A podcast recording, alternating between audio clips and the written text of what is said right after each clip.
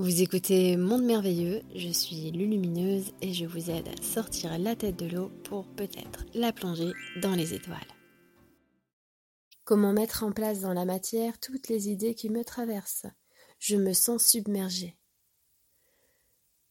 Tu sais, quand tu ouvres la caverne d'Ali Baba, si tu veux prendre tous les trésors, tu vas vite te retrouver embêté parce que tu ne peux pas tout prendre. Et bien de la même manière, quand vous ouvrez votre tuyau de créativité, d'inspiration, c'est une grande vague lumineuse qui s'engouffre. Et c'est pas pour ça que vous pouvez euh, canaliser tout ce qui vient à vous. Et non, ici dans le monde de la matière, on a cette pirouette à faire, de prendre toute cette grande inspiration de la grande manne universelle et de pouvoir la ramener dans la matière.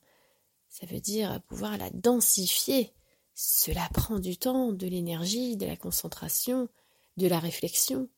Et donc, euh, c'est un vrai processus à part entière de création qui se met en place. C'est pourquoi on ne doit pas euh, croire qu'il faut réaliser toutes les idées qui nous viennent, mais seulement s'inspirer des plus belles, se nourrir et partir avec ce que l'on a pour aller dans la simplicité afin de concrétiser celle que l'on peut tout de suite mettre en place par des petites actions.